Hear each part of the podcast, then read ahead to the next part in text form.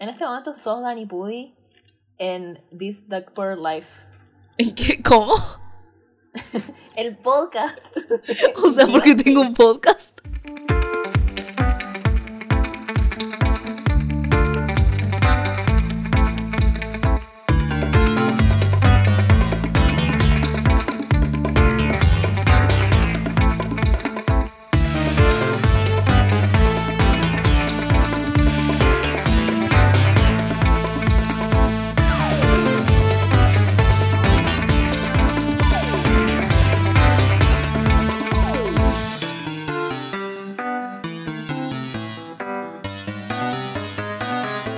Hola y bienvenidas a Torta Animadas, el podcast mensual en el que un par de tortas se ponen a hablar de caricaturas y el medio de la animación como plataforma de entretenimiento. Somos sus presentadoras. Bueno, te decís primero tu nombre. No, siempre vas vos primero, Miranda. Ay, estoy re dormida, perdón. Miranda. Eh, Inestética. Podrías haber hecho un chiste con Harley Quinn, eh. Oh. Teníamos, tenías una chance de hacer un chiste eh, con juego de palabras. ok, pero es muy, es muy elaborado Harley. Quinn. ¿Qué pasa? ¿No te gusta que te digan Queen, reina? Yo digo que es muy elaborado. ¿Sentís tu masculini, masculinidad Masculinidad, rechazada? masculinidad Masculine, tóxica. Cuando, cuando, Ine tiene mascu- masculine. No objetivicen a una roca, por favor. Va a herir sus. Imaginen tipo la imagen de la roca con los brazos cruzados, tipo no objetivicen. Hoy, hoy vino masculino. Ok, ok, ok. Muy bien, muy bien, muy bien, muy bien. Eh, vamos con las noticias. En este caso, por una duración muy extensa que tiene el episodio de hoy y porque además las noticias de las cuales queríamos hablar, que es todo lo que estuvo pasando con eh, Cartoon Network y eso nos alargaría aún más el episodio, decidimos dejarlo para el cierre de temporada. Por fuera de eso podemos mencionar que Solar Opposites fue renovada para una quinta temporada en Hulu, que se estrena la quinta temporada de Miraculous Ladybug en Disney y que hace un par de semanas se estrenó en Netflix la película Wendell Wild por Henry Selick, en la cual participa Pablo Lobato, que es argentino, hizo el diseño de personajes. Y el día de ayer se estrenó la segunda parte de Trabajo Incógnito Inside Job de Shion Takeuchi en Netflix. Muy bien. Como ya anticipamos, Miranda, ¿de qué serie vamos a hablar hoy? ¿De qué te Em, reís? Hoy vamos a hablar de la. Me reí de mi propio chiste, obviamente. Hoy vamos a estar hablando de la serie de 2019 de Harley Quinn. Así es, la serie de Harley Quinn. Es una serie creada por Warner Bros. Animation y DC Entertainment bajo la producción ejecutiva de Justin Halpern. Patrick... ¿De qué te reís ahora? ¿De qué te reís ahora? De nuevo. Eh, Patrick Shoemaker y Dean Lorey y distribuida por HBO Max porque bueno, eh, pertenece a DC y desde hace un par de años todas las cosas de DC se hacen a HBO Max. Es más, si se dieron cuenta, no dije que es una serie creada por alguien porque no fue creada por personas, fue creada por compañías, Warner Bros. y DC y tipo tuvo productores ejecutivos. De hecho, tenían. cu- Cuando salió, estaba en la plataforma de DC que me parece que sí. eh, se hundió más rápido que el Titanic. Sí, por eso se fue a HBO Max y por eso la tercera temporada la hace HBO Max. Comenzó en 2019 y actualmente tiene 26 episodios divididos en tres temporadas. Las primeras dos tienen 3 episodios, la tercera tiene 10 episodios, cada una de 22 minutos aproximadamente. Va a tener un especial de Navidad que se llama algo como el especial problemático de Harley Quinn. También va a haber una serie... No, ¿Qué no? va a tener un especial de em, Día de San Valentín. Ah, bueno. Es. No, Y- te- porque va a salir en febrero. ¿Por qué salía en febrero un especial de Navidad? Yo qué sé. Yo sé que son todos días falsos para vos, Inés, pero bueno. Sí, claro. Las únicas fechas reales son Año Nuevo y 413. En fin. Bueno, está basada en el personaje de DC, Harley Quinn, creada por Paul Dini, introducida por primera vez en la serie animada de Batman, que es una serie que ya hablamos en el- la temporada pasada con nuestro amigo Dante, que también fue nuestro invitado en el episodio pasado. Recomendadísimo ese capítulo. Sí, ambos capítulos, el de Batman y el de Over the Garden Wall de la- del mes pasado. Y bueno, esto constituiría nuestro, supongo, nuestro cupo de serie animada de superhéroes, que es algo que hacemos las temporadas de la misma forma que tenemos nuestro cupo de anime. En cuanto a las voces, anoté las que nos interesan en realidad, eh, porque hay obviamente bastantes pesos pesados repetidos y gente que es más del ámbito de actores, lo cual, que me importa. Pero la principal, eh, la, la voz de Harley Quinn hace Kaylee Cuoco, que es Penny de, Penny de Big Bang Theory. Suele importa porque es eh, Harley Quinn. Igual yo creo que es bastante bueno el trabajo de Kaylee Cuoco. Kaylee Cuoco. Le voy a decir Pensé- perdón. Pensé que era al principio la actriz de voz que hace de Mabel y de Sarah Lynn, porque tiene una forma de inflexionar gritando la voz que es tan Sí. parecida. Tan, tan Sí, parecida. a- sí, aparte hay que hacerle un, hay que hacerle un, un- No lo pusimos en el outline, pero supongo que hablaremos. Porque vos la viste, la, la película de Harley Quinn, de tipo actores de verdad, que no es animada. Ah, viste, sí, ¿no? sí, a- eh, Aves de presa, sí. ¿Vos no la viste? No, Aves de Presa. Yo la vi, sí. Ah, ah, pero ah, ah, Aves de ah. Presa es como tipo la precuela. No sé si es la precuela sentimental o si de hecho por temas de producción se hizo después, pero salió antes. O al mismo tiempo. Me gusta, me gusta el término precuela sentimental en el sentido de que claramente es más sincera. Igual, lo digo sin haber visto Escuadrón Suicida, pero tengo casi entendido que Aves de Presa está dentro de ese universo porque la actriz es la misma. O sea, sí y no. Yo no soy experta en este tema. Claro, tipo, está- pero acá- esta, esta es la charla de ver. inexpertos. De inexpertos. de inexpertos. Eh, eh, hay que ser mínimamente inexperto para, para hablar de estos temas. Pero viste que hay todo un mundillo de discusiones dentro de las eh, series de superhéroes. Eh, y parte de eso es como todo el tratamiento que tuvo Harley Quinn en Escuadrón Suicida versus el tratamiento que tuvo en la película de Aves de Presa y bueno, y en esta serie, que en ambas cosas lo referencian, porque es súper... Sí. eh, ¿Cómo se llama? Eh, endogámico. No solo endogámico porque es una sola empresa eh, la que maneja todas estas historias, sino porque además encima se autorreferencian constantemente. Es parte te de su mercado. Es parte, de, Es parte de su mercado. es parte de la gracia de su mercado hacer eso constantemente. Apelan, como siempre, a los mismos públicos. Creo que las diferencias entre lo que es eh, Escuadrón Suicida, esto lo estoy diciendo de vuelta sin haberlo visto, es que tratan como de ver si pueden hacerle una pequeña competencia al universo de, de Marvel y, y es gracioso porque podría interpretarse eso como una respuesta, pero al mismo tiempo Aves de Presa se vuelve una respuesta a esa respuesta, pero desde el giro feminista, supongo, del lado, eh, el, del lado lesbiana aguante Aves de Presa. Y obviamente la otra voz que nos interesa es nuestro queridísimo, que está siempre en nuestro corazón, Jim Rush. que hace la voz de eh, eh, ¡Sí! el acertijo. ¿Lo dije Del bien? acertijo, sí, del Riddler, del personaje. No del, puedo creer que lo. del villano más gay. ¿Cómo que desclasifi- ¿Cómo que decías? No, no, no Jim Rush. Eh, Viste que salió la nueva de Batman y lo pusieron a, a Paul. Dano, que me van A a discutir todo el mundo, pero es tipo Messi, Messi actor. Eh, A ver, para, para, para, para, para. Pero en la serie animada de Batman, en la serie animada de Batman, que es lo que nos interesa. eh, claro, eh, el acertijo eh, era super jazz. Jazz, super jazz. Sí, pero a mí me interesa que tipo, lo- es como que está en las dos puntas. O es tipo básicamente un incel all right metaphor, o es Jim Rush, que hace la voz de varios personajes. es Em, Tan buena elección. Es tan no buena sé, no sé, te había mandado este mensaje hace como dos años cuando todavía no habíamos planeado este capítulo, pero estaba también eh, Harvey Yen, que es el de What We Do in the Shadows, el, el- ¿cómo se llama? Guillermo, Guillermo. que lo hace, que lo hace, hace la voz de Nightwish. Eso es, Nightwing. eso es Nightwing, muy ¿por qué graci- le dije tan mal? Eso es Sí. muy gracioso. Es muy gracioso. Es muy gracioso, porque aparte me imagino todos los, los, los, los- las, las emocionantes noticias de tipo, por fin la voz de Nightwing la hace un latino, y tipo, re como Nightwing sigue siendo el mismo, lo usado siempre. Sí, es muy gracioso. No me habría dado cuenta si no me lo decía. Yo no me acordaba te mandé ese mensaje porque me apareció, efectivamente, porque en algún momento lo seguía en Twitter y tipo, voy a hacer la voz de Nightwing. Y yo tipo, te lo mandé, me había olvidado, se borró de mi mente y yo buscando las voces dije, oh, mira, es verdad que Harvey y Jen estaban en esto. No me he dado cuenta porque no lo hacen relucir.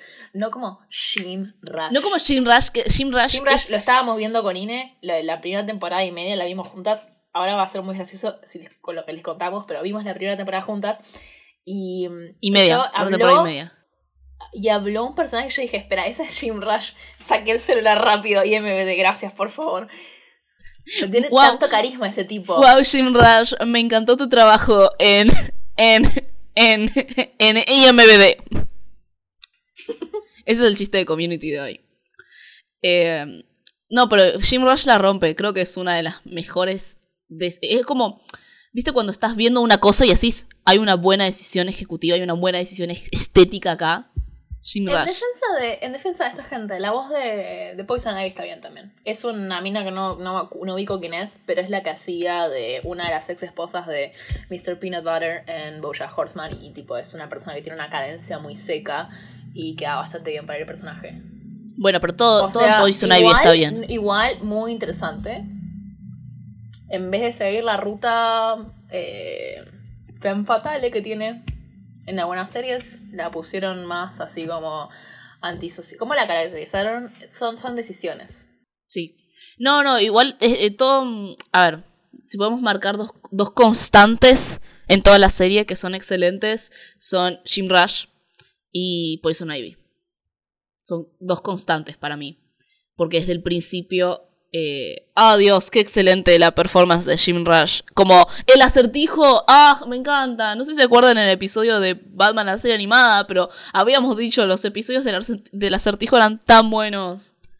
Qué bien, eso lo hicieron. Eso es realmente algo que hicieron Pero por los aparte lo hacen canon gay, tipo literal.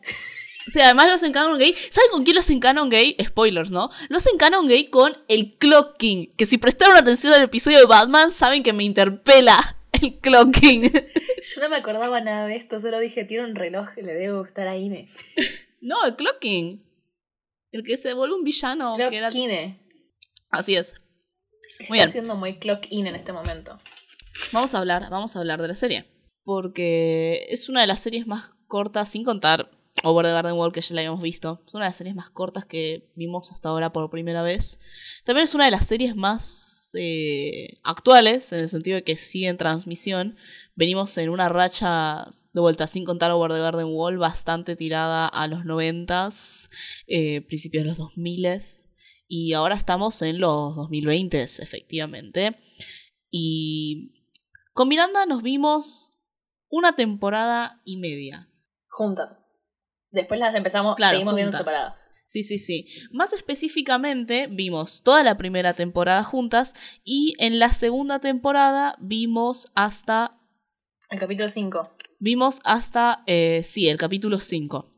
Y es muy gracioso porque a partir del capítulo 6 de la segunda temporada, nuestra opinión cambia radicalmente porque la serie hace un giro bastante radical. Eh, pero es muy, muy gracioso porque eh, básicamente vimos juntas una serie y terminamos viendo por separado otra serie y tenemos opiniones que para ambas partes contrastan bastante. Y no, no tiene que ver con nada más allá del hecho de que, tipo, no sé, el azar. Eh, así que vamos a dividir un poco el episodio entre eso. Porque les contamos, terminamos de ver hasta ese capítulo. Eh, a seguir por nuestra cuenta, pero charlamos un poco hasta ahora que habíamos pensado la serie. Y fue tipo, che, pero ¿cómo vamos a hacer con esto? Porque, ¿cómo vamos a hacer para estar una hora y media bardeando la serie? Básicamente, tipo, nos van a acusar de homofóbicas. Van a decir estas tortanimadas que de nuevo eh, odian la única serie gay que tienen en todo el año. Para, para, bueno, un poco de contexto. Entonces, la primera parte la odiamos. En resumen, eh, todo ese periodo de la primera temporada hasta la mitad de la segunda eh, nos pareció una poronga. Lo podemos decir con absoluta seguridad de que no nos van a cancelar de homofóbicas. Porque la parte gay es la que no vimos juntas y es la, la parte en la que se pone bueno. Igual bueno entre muchas comillas, chicos, en comparación a lo que era antes. No, no, bueno, bueno, claro, bueno en estándares de, de Harley Quinn, que igual está bastante bien, o sea, por fuera de eso, por fuera del contraste sigue estando bastante bien, pero eh, nada, ahora que sabemos que en realidad la segunda parte está buena, eh, podemos decir con toda confianza que la primera parte nos pareció una poronga. Es que la primera parte, si no tenía que seguir viéndolo para torta animadas, la dejaba eh, así de corta. Es muy mala. Eh, sí, hay muchas cuestiones. Creo que podemos gastar este, esta primera parte para explicar todas las cosas en detalle sobre cómo no nos gustó la primera parte.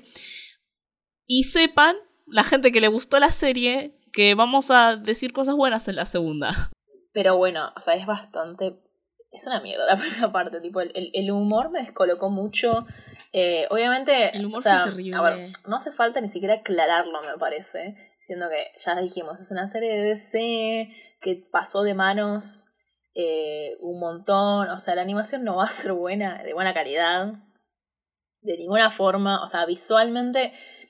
Eh, en particular a mí me gustan los diseños, pero no son lo más terrible. Obviamente la calidad es bastante pedorra. De la secuencia de acción que además deberían ser como un poco mejores, pero bueno, qué sé yo. Eh, El de Ivy. Yo te, y, yo y por eso sigo diciendo que Ivy es una constante de algo bueno en la serie. El de Ivy es un muy buen diseño. Las, eh, las plantas y el diseño de las cosas alrededor de Ivy a mí me gustaron mucho, incluso en las primeras temporadas, a pesar de que de vuelta odié la primera temporada. Pero es una constante buena. Es lo único que te puedo rescatar ahí. em, y Jim Rush. Sí, Jim Rush. Eh, vamos a ponerle que me gusta el diseño de, de- del, del tiburón. Odié. Ah, sí, King Shark. King Shark, odié, odié- bueno, ya o sea, no te- no tenemos anotado, pero tenemos el segmento de tipo Doctor Psycho es en castellano. ¡Ah! ¡Ah! ¡Ah! Literalmente el peor personaje del planeta. Eh, Pará, pará, vamos a empezar a hablar de todas las cosas, vamos a enumerar todas las cosas que odiamos eh, de la primera parte de Harley Quinn. Doctor Psycho. Doctor Psycho no es un buen personaje, eh, no es gracioso el concepto de tipo, oh, le dijo cunt a Wonder Woman dos veces y el mundo... Conchuda, le dijo conchuda y el mundo se paró porque el mundo es feminista y rechaza a Doctor Psycho. Oh, oh, oh. Era un chiste muy mal ejecutado además. Sí, solo porque esté diciendo algo que tiene razón no significa que va a ser gracioso. Para mí el problema más grave que comete esta serie es que hace, hace que el humor con perspectiva de género parezca una mierda. Tipo, no es graciosa la serie. ¡Ay, re! Ese es el Re. problema. Mi problema no es que muestran su Re. relación con chabones y que a pesar de que supuestamente hablarse de una serie de emancipación, igual esta serie no habla de emancipación, habla de empoderamiento, por lo menos en varios artículos que vi, habla de empoderamiento. Absolutamente. Son dos cosas distintas, a pesar de que las dos empiecen con E y les encante usar en los discursos feministas a muchas organizaciones, son dos palabras distintas. Yo creo que el empoderamiento justamente es esta idea de cómo eh, este personaje femenino en un mundo de hombres tiene que llegar a tener poder, poder sentir, poder, poder tomar en sus manos ese poder. Y yo creo que puede ser una historia interesante, pero comete el, el, el gravísimo error de ser aburrida. El, el humor de la primera temporada no me gusta.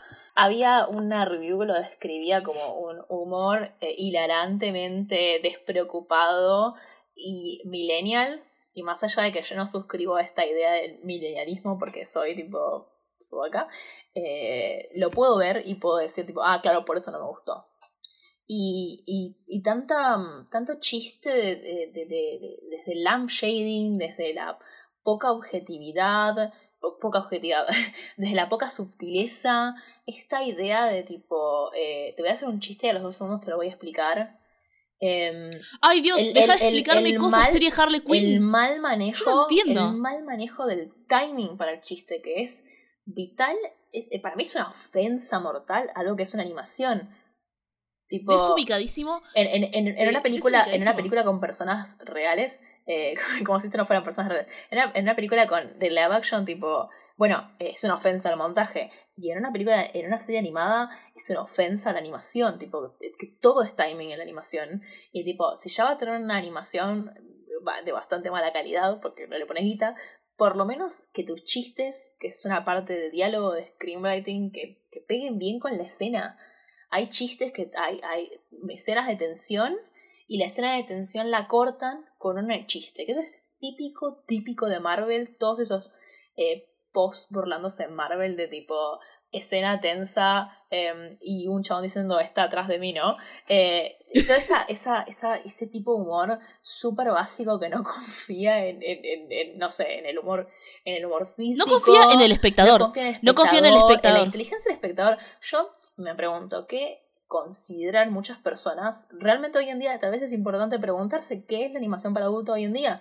Porque hay una cita muy graciosa que busqué que uno de los escritores, Tom Himmand eh, dijo que Warner Bros. le tuvieron que poner un límite a la profanidad que usan por capítulo porque les dieron un fuck count. Le dijeron, puedes decir fuck, no sé, cinco veces, no sé cuántas veces, X cantidad de veces por capítulo.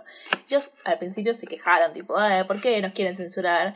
Y después ellos mismos dicen, revimos el piloto y dijimos, ah, es, es verdad que usas mucho la palabra fuck. Y yo tipo, yo no tengo ningún problema. Yo no tengo ningún problema con no, no, estoy siendo tipo, ah, escandalizada porque hacen chistes de No, no es por eso.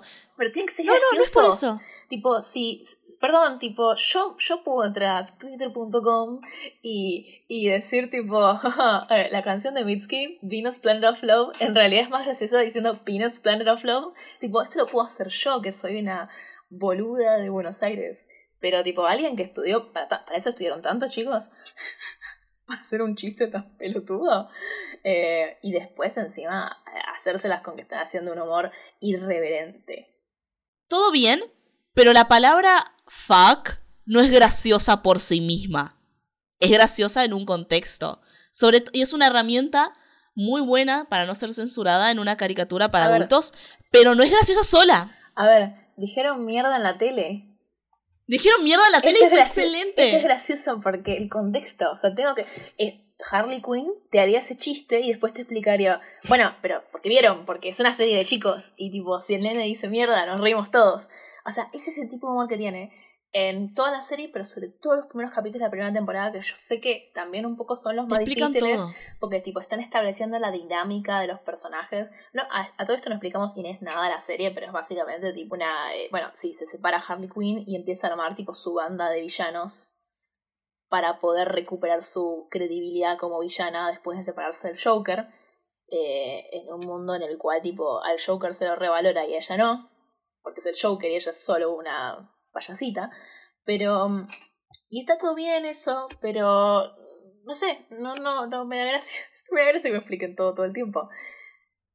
A ver, es que en el contexto en el cual estamos hablando sobre caricaturas para adultos, no estoy diciendo que Harley Quinn tiene que revolucionar el género de las caricaturas para adultos, pero vamos a tomar los dos ejemplos más insoportables, a pesar de que también son muy icónicos dentro de lo que es la animación adulta, que son Bojack Horseman y Ricky Morty. No son insoportables las series en sí, es insoportable tipo los chabones, ya hablamos de esto, los chabones que se creen Bojack o se creen Rick. Em, terrible, ¿no?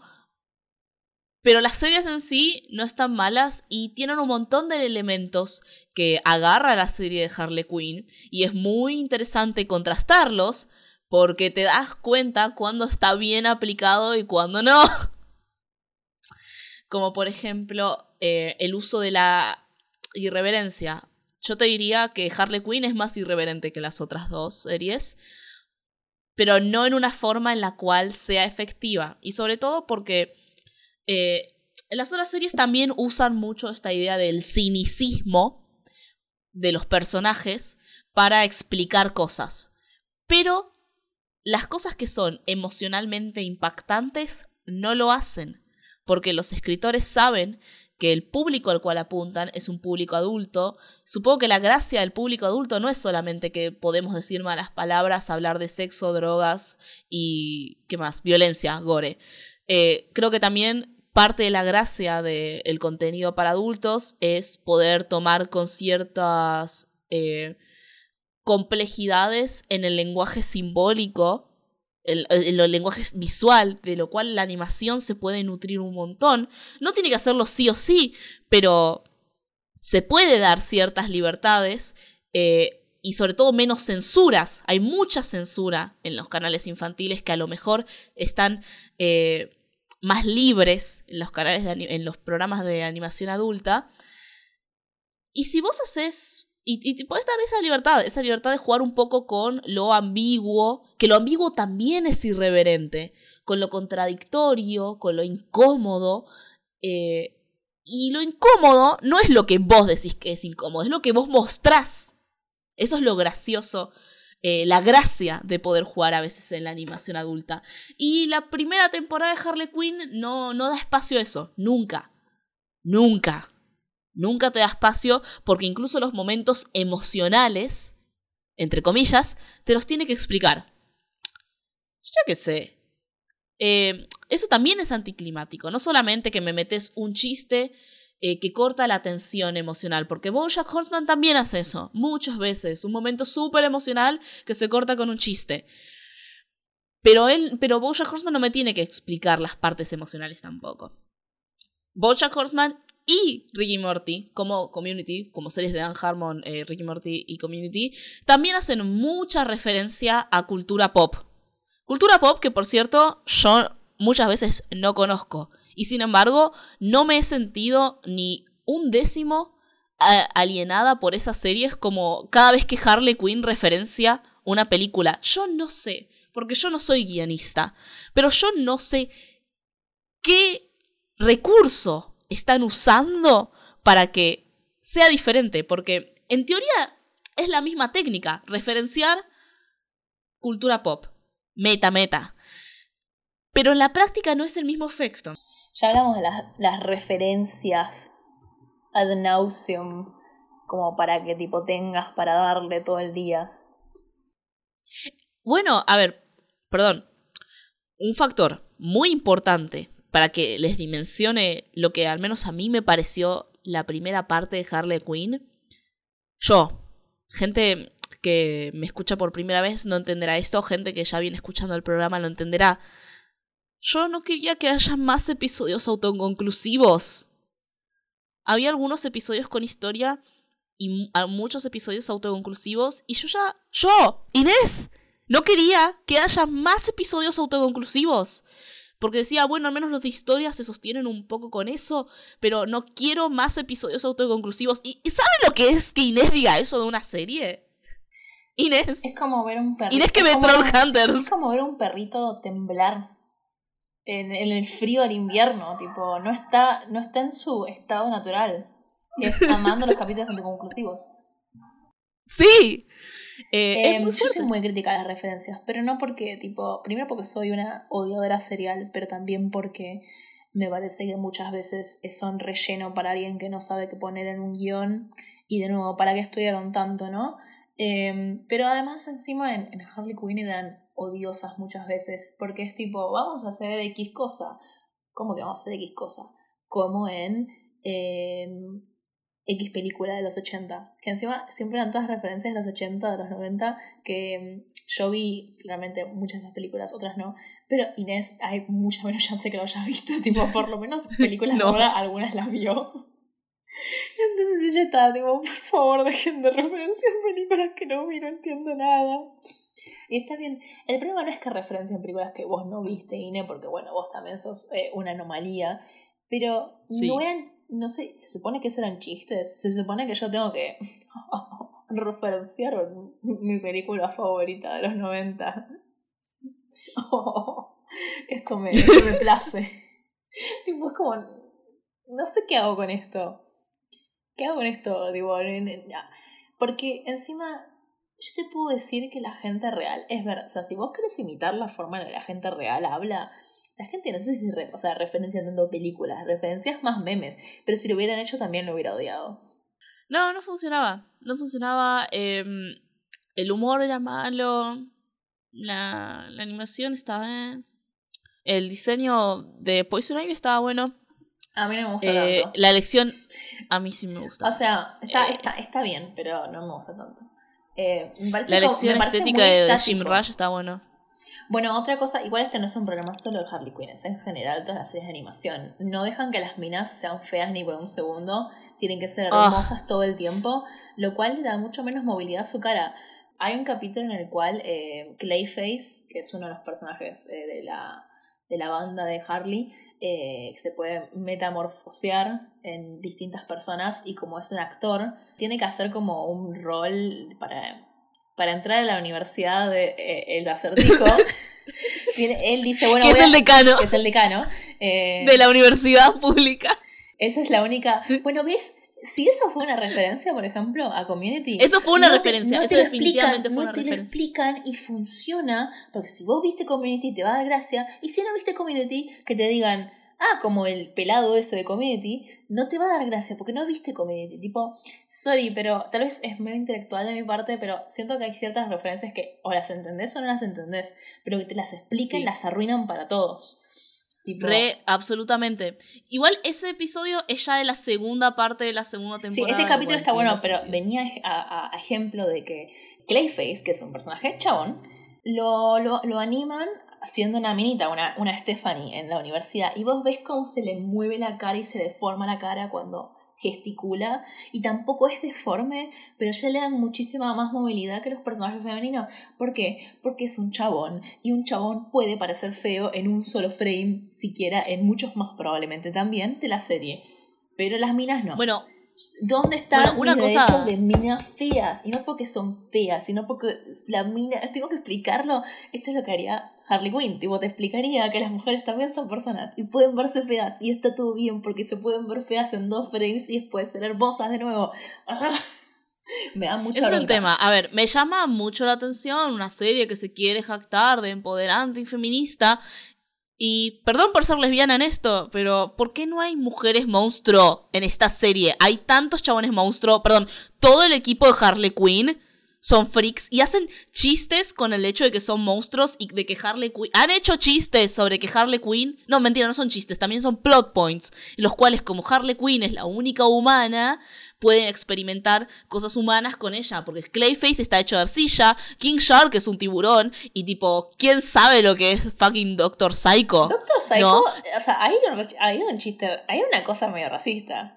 Puede ser, sí, sí, re. Re no sí, te creo. O sea, en cierto punto, o sea... Perdón, borro mi cabeza cada vez que tipo veo Doctor Psycho, así que... pero seguramente sí. Puede ser que esté mal, pero con todo el tema de que es adivino, puede ser que esté como medio codiado romaní, tal vez estoy equivocada.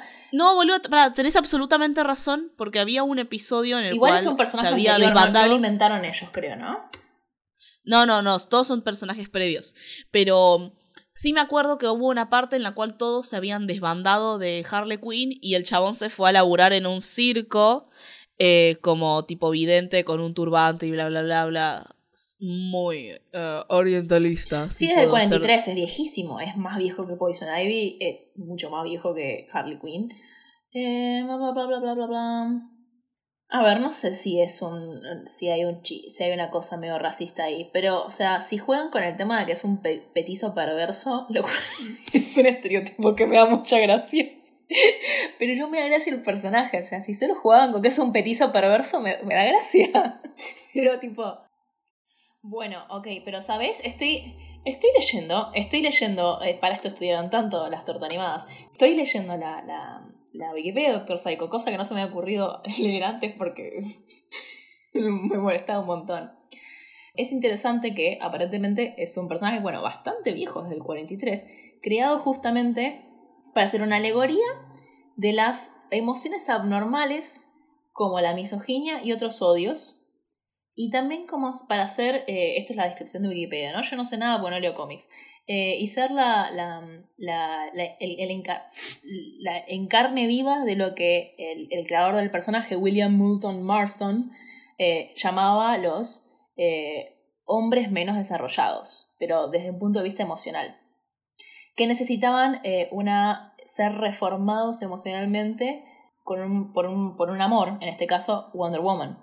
Y que, digamos, Doctor Psycho es un psicópata que quería matar gente con un intenso odio hacia las mujeres, o sea, es algo que está claramente desde la concepción del personaje y está basado en un tipo que conocía el creador que era misógino, nivel tipo, eh, se oponía activamente al movimiento de las sufragettes. O sea, no tipo tu, tu vecino que dice comentarios. Wow, realmente era tipo muy viejo el personaje. Sí, sí. O sea, y, y en ese sentido, o sea, como que lo que me pasa con Harley Quinn es que siento que un montón de las cosas que piensan hacer son muy interesantes. Ya de por sí que pasan me parecen interesantes como primero toda esta idea. Ya de por sí tipo, el personaje de Harley es excelente. No, no Harley, el de la serie Harley Quinn, sino Harley como concepto.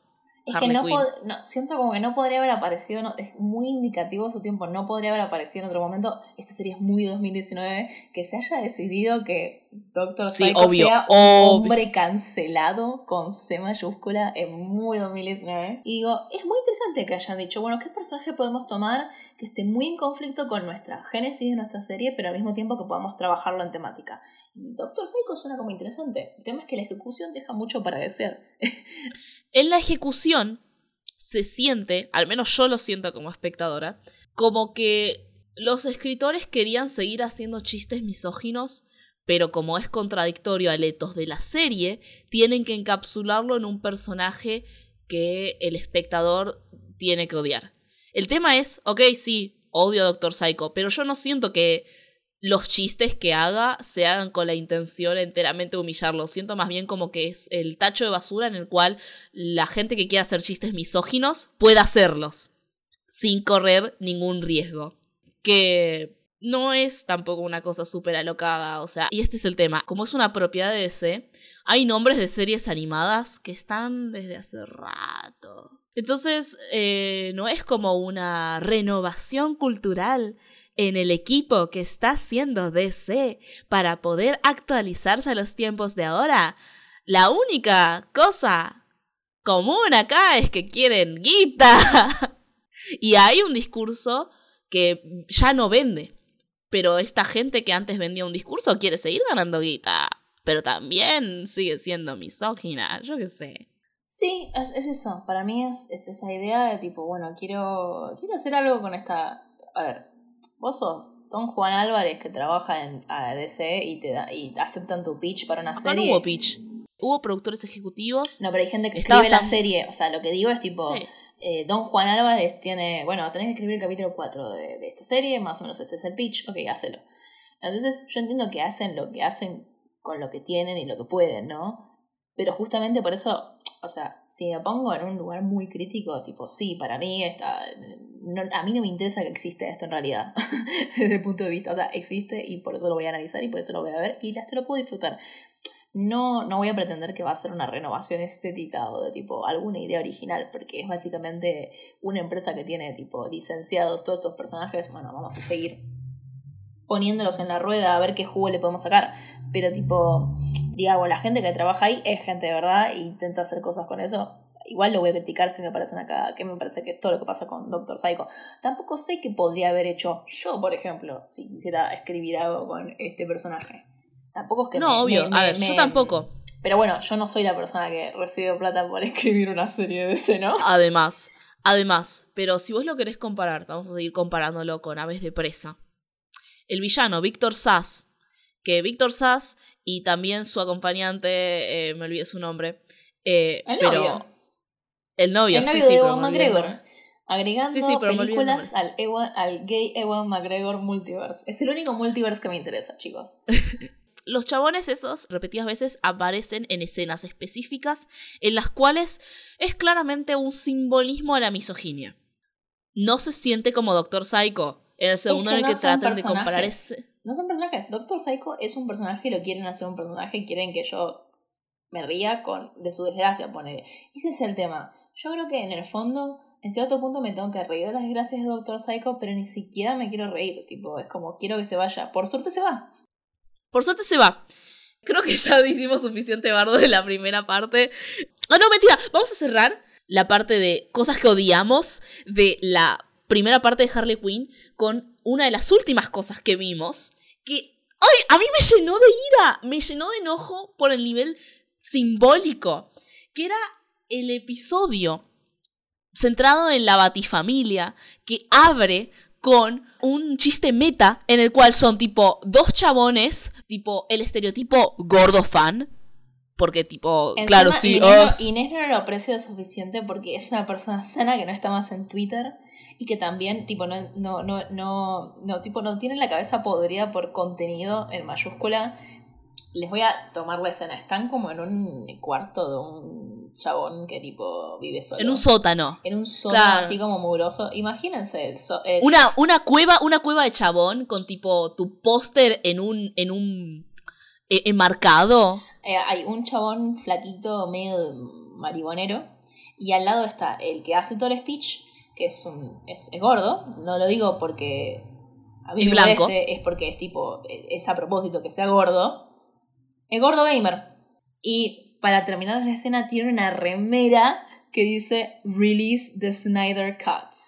Que, o sea, lo no que... Sé qué significa eso. Si vos no sabes lo que significa eso, la gente que sepa que está escuchando esto va a decir, no, no, esta es como la batalla cultural que menos me interesa liderar. No hay... Es eso, para, para, para, para, boludo, es eso. Esa, esa, esa escena. Es la batalla. E, ese capítulo es la batalla cultural, el capítulo. Es la batalla cultural. Eh, porque, y esa es la introducción. Y se supone que es un chiste meta, porque el chabón medio marihuanero está como, che, vemos la serie de Harley Quinn. Y el otro chabón, que es de vuelta el estereotipo de el gordo fan, blanco, misógino. Este está como, no, ¿por qué voy a ver esa serie? Eh, lo único que quiere es como apelar, eh, signalizar las virtudes del feminismo y el empoderamiento cuando en realidad no termina siendo nunca nada interesante. Prefiero ver eh, algo con complejidad emocional como Batman y ven el episodio y ven que se trata sobre la batifamilia, entonces deciden verlo. Pero a mí me recontra esa escena porque las cosas que decía el chabón sobre que era como un falso feminismo en el cual utilizaba eh, símbolos de empoderamiento sin realmente hacerlo, yo estaba de acuerdo con el chabón. El movimiento que hace la serie de Harley Quinn con esta introducción es decir que cualquier crítica que use esas palabras de, ah, bueno, se hacen los feministas pero realmente no, tienen un sujeto. Un sujeto que en el fondo es misógino y de que la serie se está burlando.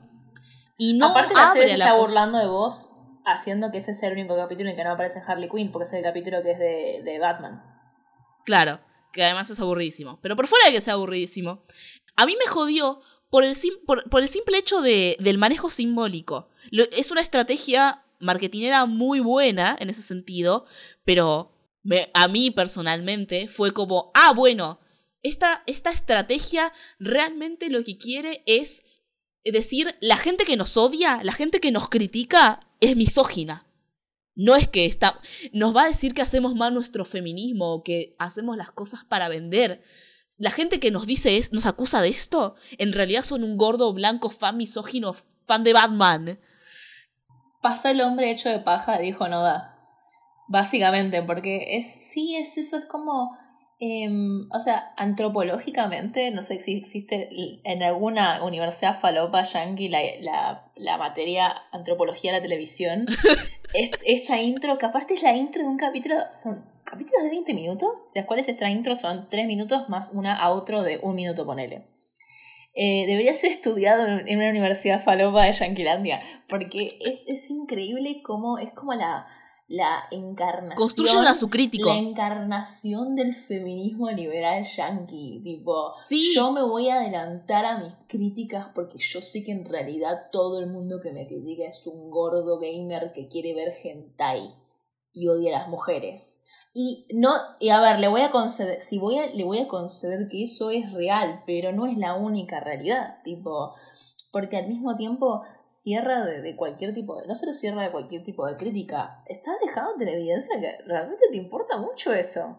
Eso es lo peor, o sea, desde el lado del feminismo, yo quiero ser... Estás consciente. No quiero decir, tipo, quiero, que quiero que las feministas seamos cures, pero tipo, un poco sí, ¿no? No seas tan transparente con tu, tipo, pasar la crítica desde el lado del feminismo los, los que nos critican son feo gordo gamers y yo soy una minita hot linda con mi novia. Y tipo, o sea, yo lo he sido muchas veces eso en mi vida. Pero al mismo tiempo, no sé, es como que me parece muy burdo. Muy burdo, muy, muy representativo de la primera temporada y media de, de, Harley Quinn. Después pasa cualquier otra cosa distinta. Pero es, es increíble porque pasa, es como que Está tratando de justificarse todo el tiempo. Está tratando de justificarse desde el lado del feminismo que esta serie merece existir. A ver, si no tenés que justificar tu existencia como serie si tratás de ser buena, yo qué sé. Las dos, Tuca cosas, Bertie es buena desde la primera temporada y es feminista. las dos cosas coexisten. Que deben existir fans misóginos, eh, Sí. absolutamente desagradables, que tipo eh, son, no sé, incels en Reddit y que tipo cualquier serie que sea sobre una mina ya piensan que es tipo una estrategia de los SJWs para negarles eh, sexo de por vida. Probablemente exista. Ahora, tanto análisis feminista para rebajar tu serie a tipo soy una contestación a esos bros en vez de tipo mi propia serie con sus propias aspiraciones estéticas. Yo y estoy siendo muy generosa porque cuando vi este capítulo con vos, yo dije, nada, no son unos pelotudos. Ahora que lo, lo, lo medité un poco y entré como en un momento más zen, dije, bueno, voy a darles el, el- el- lugar a duda. Pero al mismo tiempo estoy A siendo ver. muy buena, yo la verdad es que no. Obvio, no, está siendo muy buena. Porque vos fíjate que la, el mismo argumento de la primera temporada es eso que acabaste de escribir. O sea, se trata sobre Harley Quinn queriendo emanciparse, pero siempre alrededor del Joker. Y no solamente por una cuestión de explorar eh, las complejidades de lo que es una relación abusiva, que para mí eso igual no estuvo mal manejado en la primera No, temporada. no. O sea, lo que hacen con. Ahora vamos a hablarlo igual. Pero lo que hacen Pero- con Joker pero la es relación con Harley Quinn, yo te diría que inintencionalmente son una de las cosas más, no sé si buenas o malas, pero interesantes de la serie. Re, re, absolutamente. Ahora vamos a hablar de esto, Pero pero, vos la fíjate que la primera. Vos fíjate que la primera temporada, incluso cuando no aparece el Joker, siempre está centrada en eso y no necesariamente tratando de explorar las complejidades de los resabios de una relación abusiva y manipuladora. A veces solamente es porque genuinamente pareciera como el camino para ir. Y no se cuestionan que pueden a lo mejor subvertirlo un poco. Y eso es lo que vos decías, de la diferencia entre eh, emancipación y, y empoderamiento. Y yo creo que en el momento en el cual, en el momento en el cual dejan de poner tanto en la mesa su- sus calificaciones como feministas, es cuando hacen la construcción más interesante de la serie. Absolutamente. Por eso la segunda temporada, la segunda mitad de la segunda temporada y la tercera temporada son más interesantes, porque no te están recordando todo el tiempo que son una serie feminista sobre la em- eh, no, emancipación, sobre el empoderamiento de Harley Quinn. Solo lo están haciendo con ciertos pasos buenos, ciertos pasos que no estoy de acuerdo, ciertas cosas que no voy a calificar ni buenas ni malas, algunas me gustan, otras no, pero no te están recordando cada cinco segundos que son feministas y que tipo están haciendo una serie feminista. Y que están haciendo una serie irreverente y que están haciendo una serie nueva y para adultos. Creo que con eso podemos pasar a la segunda parte. Una que última para mí la segunda parte. de, de, de- de- antes de cerrar, porque no lo podía meter en otro lado, este pequeño spoiler. Ahora, este es la tercera temporada, no es de ni la primera ni la segunda. Pero, viste que en un momento estaba en la tercera temporada y te dije, ¿por qué hacer un chiste con patas entre, entre Batman y Gatúbela? Que en el episodio en el que le está comiendo la concha. Es que no le está comiendo la concha, porque eh, aparentemente había una escena de tipo sexo oral y Sí. los de y los de y los de DC dijeron no no no Batman no Yo me acuerdo de ese discurso Batman, get- Batman gets no pussy. Entonces tipo, lo reemplazaron con el chabón a dándole un masaje y tipo lo posicionaron en la cámara como para que vos no tenés que imaginarte mucho más lo que querían hacer realmente. Pero ese estaba en la sección ese estaba es- ese estaba en la sección de censuras de de, de DC No, no, fue bastante obvio. Bueno, ¿ves? Eso sí fue gracioso porque era implícito. Esa, el, el humor implícito es igual de gracioso a veces que el humor explícito.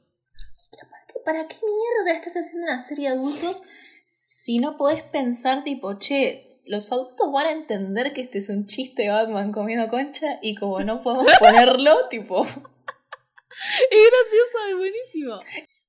Bueno, creo que con eso podemos pasar a la segunda parte de la serie, Nos ganamos, que es radicalmente... no- nos ganamos nuestro rating de adulto en este capítulo, ¿eh? Ya. Sí, sí, sí. Que es una serie radicalmente diferente a eh, la, toda la primera parte. O sea, es muy gracioso porque empezamos, o sea, dejamos de ver la serie juntas, cada una se fue a su casa a seguir viendo la serie por su cuenta y en el primer episodio de donde nos habíamos quedado es una experiencia completamente diferente. No digo que es como fa, no es Bojack Horseman, no es Ricky Morty, eh, no es Tuca y Bertie, eh, no es Mob Psycho, pero... ¿Por qué ponía Mob Psycho ahí? Em, porque dijeron mierda en la tele. Porque dijeron mierda en la tele. Pero es buena serie. Es genuina. O sea, de la misma forma que yo les dije que la primera parte es una poronga, es buena serie en adelante. La rescata bastante bien y no rescata, em, a ver, de una forma grandios, grandilocuente, pero tampoco de una forma raspando. Está bien, es decente, es una buena serie, es una serie que se puede seguir. Es entretenida incluso.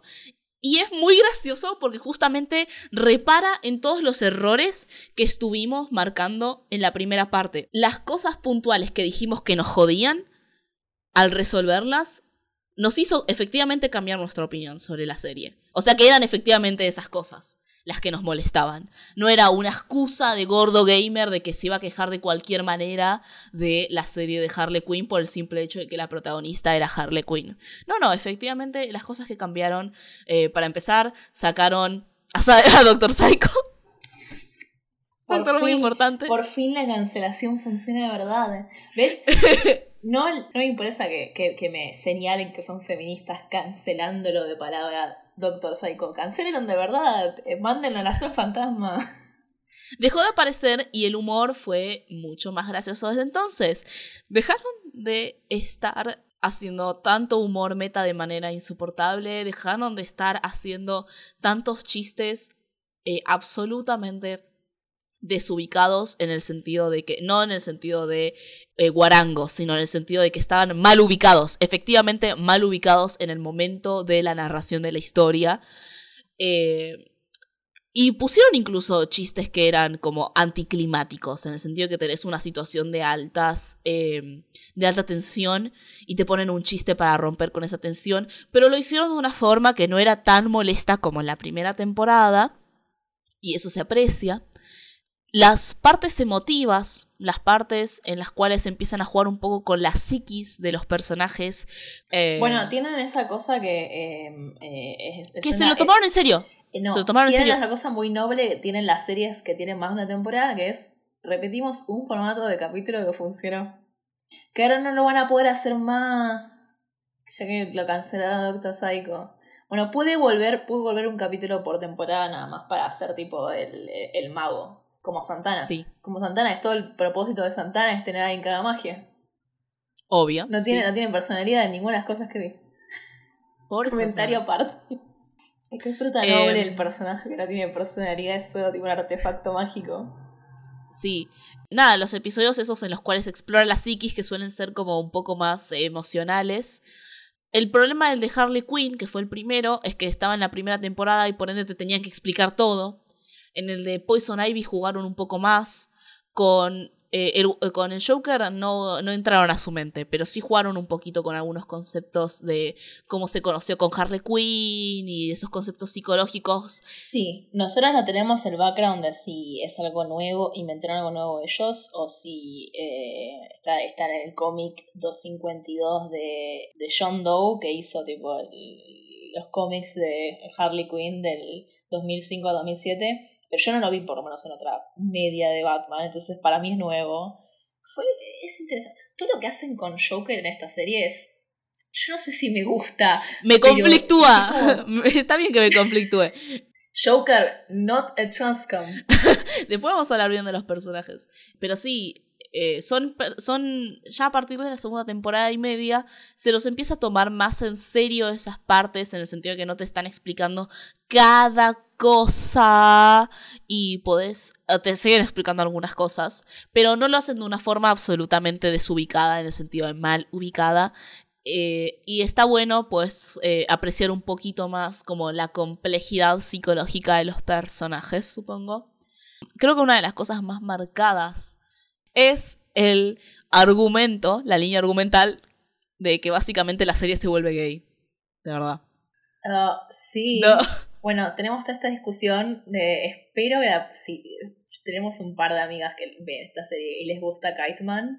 voy a darles eh, la razón en que tipo lo, lo crean como el personaje más eh, boludo del planeta. Efectivamente está muy bien escrito como personaje boludo, pero es, Sí. es boludo. Sí.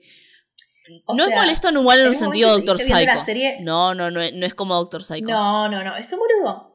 Te voy a decir lo siguiente. Yo te dije cuando estaba en esta serie, los primeros capítulos se sentían como fanfiction. Tipo, y Kite Man se siente como, no sé, como Hell yeah. inventé mi OC. Hell yeah. inventé mi OC.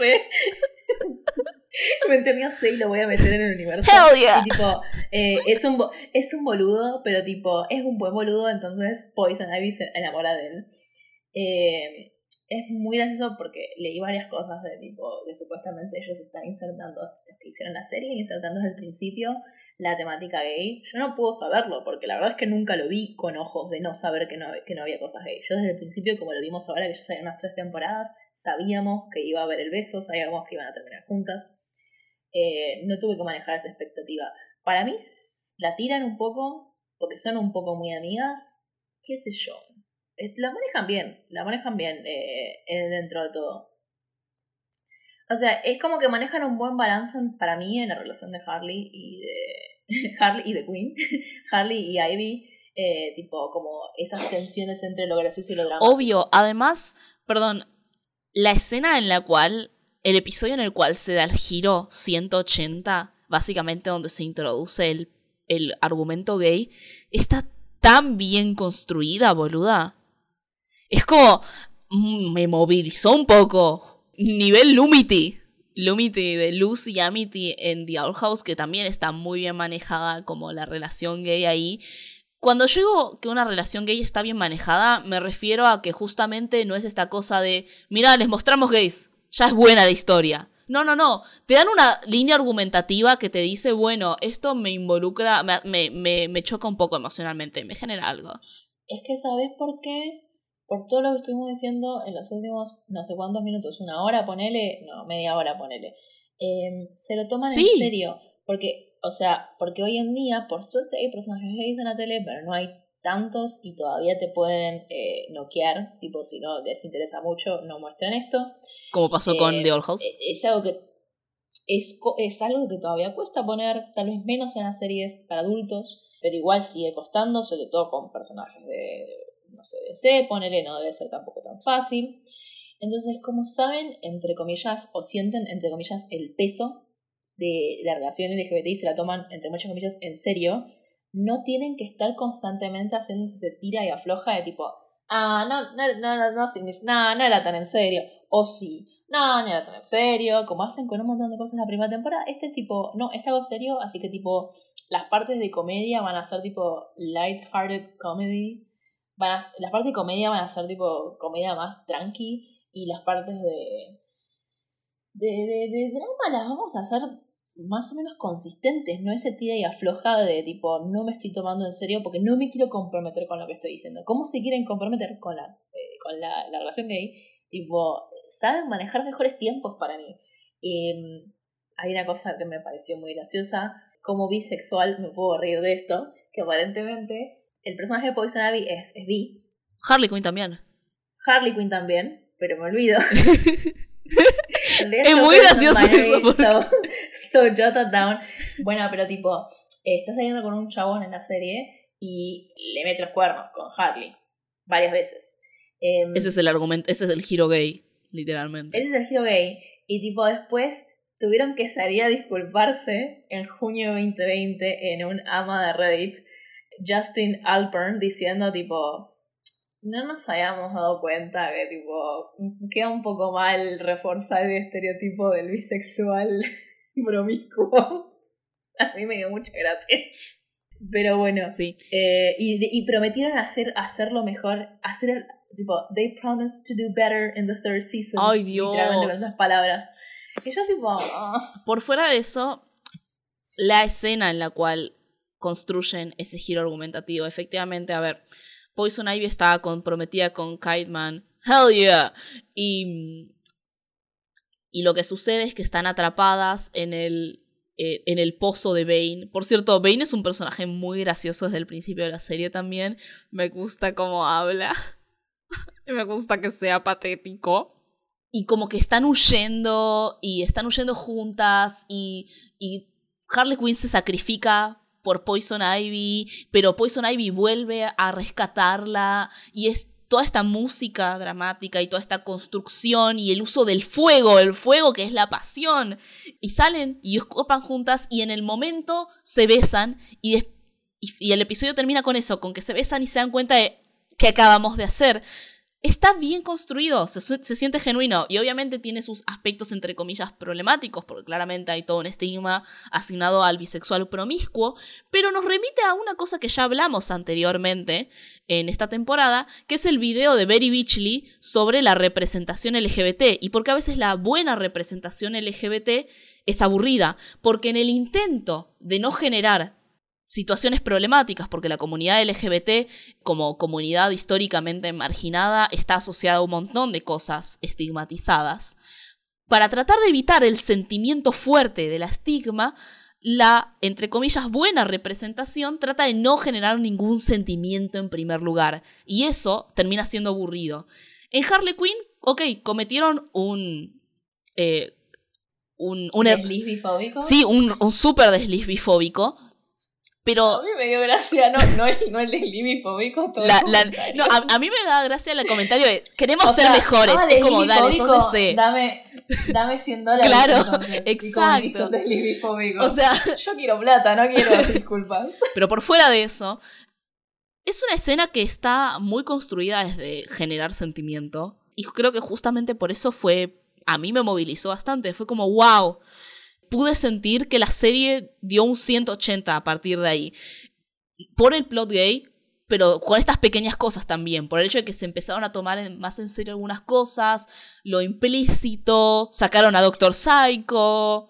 Yo creo que además, tipo, eh, eh, jugó, le jugó bastante bien toda esta construcción del personaje de Poison Ivy, a diferencia de ser, digamos, una femme fatal, como tal vez es en otras entregas, eh, es una chica cool, pero básicamente es una chica cool porque es solitaria, es como esta idea de tipo intocable, porque es muy poderosa, pero también porque es muy incómoda, de medio antisocial y tipo no quiere que la lastimen. Y en parte, eh, Dios, me, sí, sí, sí, me tocó un poco de, cerca de la idea, es tipo como mm, no querer salir con alguien que también es tu amiga, porque es tu amiga, entonces no querés perder esa, esa, esa cercanía con esa persona, porque claramente, tipo, si tu pareja es tu pareja, o sea, que deja de ser tu amiga, pero es otra cosa. Eh, y está le juega mucho en contra a Poison Ivy, que también eh, tiene pocas amigas en general. De hecho, su única amiga es, Harley Quinn por gran parte de la serie. Su, su otra amiga es otra, otra mina que le gustó también y que la rechazó. Que es Selina, sí. Pero bueno, creo que con eso podemos cerrar un poco eh, el aspecto bueno, lo podemos rescatar, es bastante rescatable y podemos ir avanzando con el tema de algunos personajes. Ya empezamos a hablar un poco igual de Poison Ivy, podemos terminar un poco la idea. Sí. Porque está eso de que no sea más una fe fatal, sea más como tipo una chabona medio antisocial. Personaje que además es el personaje con más poderes en toda la serie estado para entender en las primeras temporadas y después en la tercera cuando literalmente tercera. genera casi un apocalipsis eh, que literalmente barra el piso con cualquier personaje. Tipo, es muy poderosa. Literalmente lo único que la frena es el lesbianismo. Ay. Ay, cuando querés destruir el mundo, pero tipo, tu novia te pide que no. y el poder del jazz también. y el poder del jazz. Bueno, ves que la que le gusta el jazz está buenísimo porque la, la están un poco bajando de su lugar cool, porque el jazz no es cool. ¿Cómo que el jazz no es cool? El jazz no es cool. Pero. Eh, Oye Arnold te diría lo contrario, pero bueno. Ah, pero ese es otro. No es el mismo jazz que escucha Poison Ivy. Es cierto, es cierto, es cierto, es cierto. Ah, hay muchos tipos de jazz. Eh, pero sí, el personaje de Poison Ivy es muy interesante porque retoma algunos aspectos de eh, la Pamela Isley de Batman, la serie animada, pero también eh, retoma otros tantos explorados en, por ejemplo, la serie de Lauren Foss, DC Superhero Girls, y otros que abandona completamente. Eh, no, no la vi entera porque siguen sacando episodios, vi muchos episodios, pero el aspecto de Pamela Ashley siendo una persona que justamente tiene una mayor conexión con las plantas porque detesta a la gente, que es un concepto bastante conocido por asociado al, al ecofascismo, ¿no? Al eco, eh, no Uh, necesariamente ¿Se al acuerdan cuando en el capítulo de Torta Animadas de Batman Animated Series dijimos, ¿qué onda que le dijeron ecofascista? Bueno, esa era una mosca herramienta que nos iba a servir dos años después. Porque A ver, pero por fuera incluso de la ficción, ¿vos nunca conociste a algún, eh, sin ofender, eh, algún activista, algún activista ecologista o vegano que te diga el ser humano es lo peor y tendríamos que eliminarlo? sí, sí, sí, conozco gente así. Es un discurso que viene mucho desde el lado de la protección de la naturaleza, que a veces para alzar la naturaleza viene en pos de hablar de lo terrible que es ser humano, el ser humano para la naturaleza. Y Pamela Isley lo encapsula bastante bien. El personaje de Poison Ivy en general, por fuera de eh, la serie de Harley Quinn. Tipo, esa, es, esa es la gracia del personaje, por eso en cada etapa se la asocia con, con el ecofascismo. Pero en el caso de eh, Ivy en la serie de Harley Quinn, lo muestran de vuelta desde este lado un poco más cool, desde este lado incluso más ansioso. Ya escucharon, Como- chicos, el ecoterrorismo es cool de nuevo. Le da, le da ansiedad, le da ansiedad, lo cual es muy millennial, supongo. Podemos quejarnos de eso también igual. Es que Eh, sabes que en realidad viene de la mano con el otro tema que vamos a hablar con ella y con otros personajes ahora, que es el tema de que ya no existen más los villanos, somos todos antihéroes. Pero esta serie que es comedia y que quiere que tenga simpatía por los personajes, básicamente, tipo, tiene que hacer esa esperación que me parece muy interesante, que es tipo, bueno, ¿qué hacemos con estos personajes que son evi- evidentemente villanos? Porque se nombran como villanos además, pero al mismo tiempo Darles- no son villanos, son antihéroes. Exacto, darles un motivo. A ver, sus acciones villanescas tienen una explicación. A ver, esto de que cada persona no es una cosa solamente de Harley Quinn, ¿no? El, el antihéroe es algo que viene eh, creciendo porque es un recurso muy interes- interesante explorar la idea de que cada persona tiene su motivo. Lo podemos ver en la literatura de eh, Roberto Arlt, la idea del antihéroe. Lo podemos ver en cine contemporáneo como Megamente. referencia, tipo Roberto Arce y Megamente. Son dos aspectos fundantes de mi personalidad, Miranda. Lo podemos ver en Brisca. Lo podemos ver en Brisca, la puta madre. Hace como 12, dos capítulos que no referenciamos Homeside. Estamos muy Ok, mal. ahí tenemos. Ahí tenemos tres aspectos de mi personalidad. Roberto Art, Megamente y Brisca. Entonces no es una cosa que trae solamente Harley Quinn. Pero esta idea de, bueno, incluso la villana más villana, que en realidad no se identifica como villana, se eh, identifica como ecoterrorista, que es Poison Ivy, pero que es objetivamente la más poderosa, y cuyo objetivo en realidad, o sea, vos te lo pones a pensar en frío y es como, bueno, sí, quiere, quiere el bienestar para la naturaleza, para las plantas. Y lo hace desde un genuino interés y desde un genuino cuidado a las plantas. Pero el problema con esto de que hacer que todos tengan un motivo por el cual son villanos, porque no solamente Poison Ivy, sino también Harley Quinn, e incluso te Harley Quinn no es villana, ya directamente. De hecho, tipo, Ya directamente no es villana. el, el, el, el desarrollo del personaje en la tercera temporada es ella misma diciendo, bueno, ¿qué soy si no soy villana? Porque ya sabe que no es villana. Exacto. Pero incluso al, al Joker le tiran algunos puntapiés para hacer como sus acciones que vengan de algún lado. Todos tienen como sus motivos por los cuales hacen las cosas que hacen. Incluso los, entre comillas, héroes, como el personaje de Jim Gordon, que claramente tiene sus cosas. Y el de. Jim Gordon es el más bastardeado porque en cierto punto, o sea, no, no van a decir a Cab desde la serie, pero en su liberalismo, tipo, saben que como que la policía está un poco mal. Hasta ahí, ¿no? Entonces es como el personaje más baqueteado. Sí. Entre Pero bueno. El tema con hacer que todos ideológicamente tengan un poco de razón, si todos los, si todos los personajes tienen sus propios motivos para actuar como actúan, importa menos qué es lo que están pensando para la moral de la serie e importa más cómo lo están haciendo. Está bien que Poison Ivy le importen las plantas y quiera un mundo en el cual se prioricen las plantas. Está el problema es que Está recurre... bien que Poison Ivy en un momento de la serie le, le, le tire ácido encima a tipo el CEO de una Sí. compañía de petróleo. Y Eso no está bien, diciendo que no pero el problema... Pero después Pero el problema es cuando empieza a matar civiles inocentes, convirtiéndolos en árbol zombies para llegar a su objetivo, ¿no? Entonces, el problema para la serie en sí no es la ideología, sino el extremismo de los medios para llegar a esa ideología. Nos importa más cómo haces la cosa que si llegas o no a tu objetivo, a tu fin.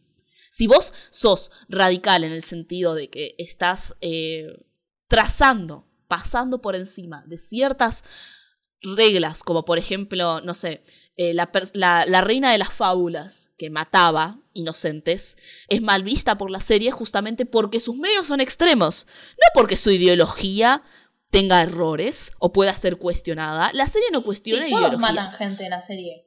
Tipo, ¿En qué por diversión, te la estás pasando bien, siendo súper cruel, o estás matando, tipo, no sé, un par de boludos en una, en una cosa de villanos. Exacto. Entonces los villanos, entre comillas, o los antihéroes, son los villanos específicamente son castigados no por sus ideales, no por lo que piensan. El problema es los medios que usan para llegar a esos ideales. Incluso Jim Gordon. Jim Gordon justamente es criticado cuando sus ideales de recuperar la policía, que algo que por ejemplo, nosotras podríamos tranquilamente cuestionar sobre la ética de, ese objetivo ideológico. Pero el problema no es que quiere recuperar la policía. El problema es que es alcohólico. El problema es que deja de lado a su hija y se preocupa por su propio matrimonio en detrimento antes que cumplir razonablemente con su objetivo. Es el medio, no la ideología. Entonces, el tema este de que importa más la eh, los medios que la ideología en sí, es que eh, la redención de los personajes viene cuando empiezan a buscar formas más pasivas y coherentes que coexistan con los ideales de vuelta individuales de los demás. O sea, Poison Ivy puede seguir pensando lo que quiera sobre los seres humanos y odiarlos y preferir las plantas y creer que el mundo sería mejor si quemamos a todos los seres humanos. Eh, y dejamos que crezca este mundo primitivo de plantas. Pero lo importante es que ella crea eso en un contexto en el cual pueda coexistir con las ideologías de las otras personas que no quieren eso, que no quieren que se destruya la humanidad para que exista un mundo prehistórico de plantas. Y lo importante es que coexistan todos nuestros ideales con unas prácticas pasivas en las cuales nadie interfiere sobre el ideal individual de nadie. En el caso de Ivy es interesante porque no hay forma de que el ideal de Ivy pueda reconciliarse con el de los demás, porque lo ideal de Ivy es quiero un bosque prehistórico sin humanos. Y eso no va a estar en, en coherencia con el proyecto de nadie.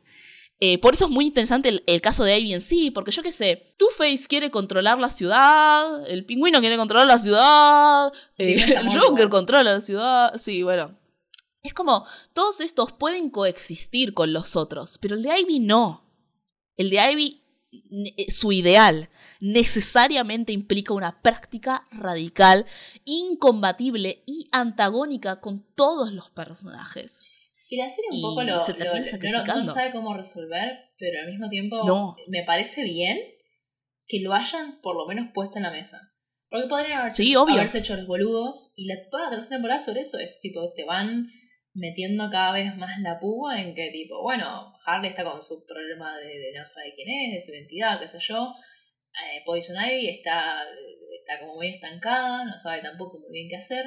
Y cuando se empieza a meter de nuevo con su villanería, Nada, ella es un eh, ecofascista, ecoterrorista, como vos quieras. Es un ecoterrorista, digamos, ¿no? Quedémonos ahí. Sí.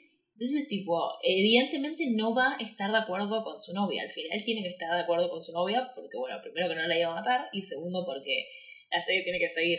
Pero es, es, es una temática, es, es una un conflicto interesante. Yo no sé cómo lo van a resolver. Y eso me interesa saber cómo lo van a resolver. Lo van a resolver demonizando completamente el ecoterrorismo a nivel tipo. no el ecoterrorismo, pero a la larga las acciones radicales sobre recuperar el ambiente lo van a terminar demonizando.